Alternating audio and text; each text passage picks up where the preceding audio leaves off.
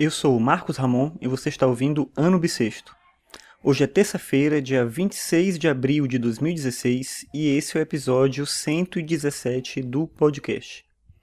E hoje eu li um texto que afirmava que pensar na morte deixa a gente mais punitivo, mais preconceituoso e mais fervoroso do ponto de vista religioso.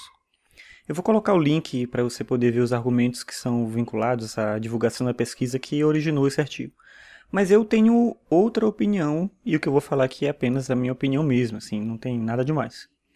E essa opinião é inspirada pelas minhas leituras da filosofia, da literatura e pelas minhas próprias vivências. Então, ao contrário do que afirma o artigo, eu acredito que refletir sobre a morte nos torna mais complacentes e nos alimenta com compaixão. Quem pensa na morte se depara inevitavelmente com a sensação e a percepção da finitude, e isso para mim nos leva a entender que devemos e podemos fazer mais, que devemos e podemos nos doar mais.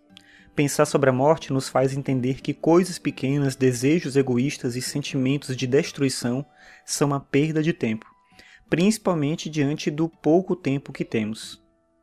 Contudo, a pesquisa desenvolvida pelos psicólogos dos Estados Unidos, essa que eu comentei lá do link, afirma que a reflexão sobre a morte reforça apenas os nossos laços com aqueles que são próximos de nós, nos distanciando dos demais.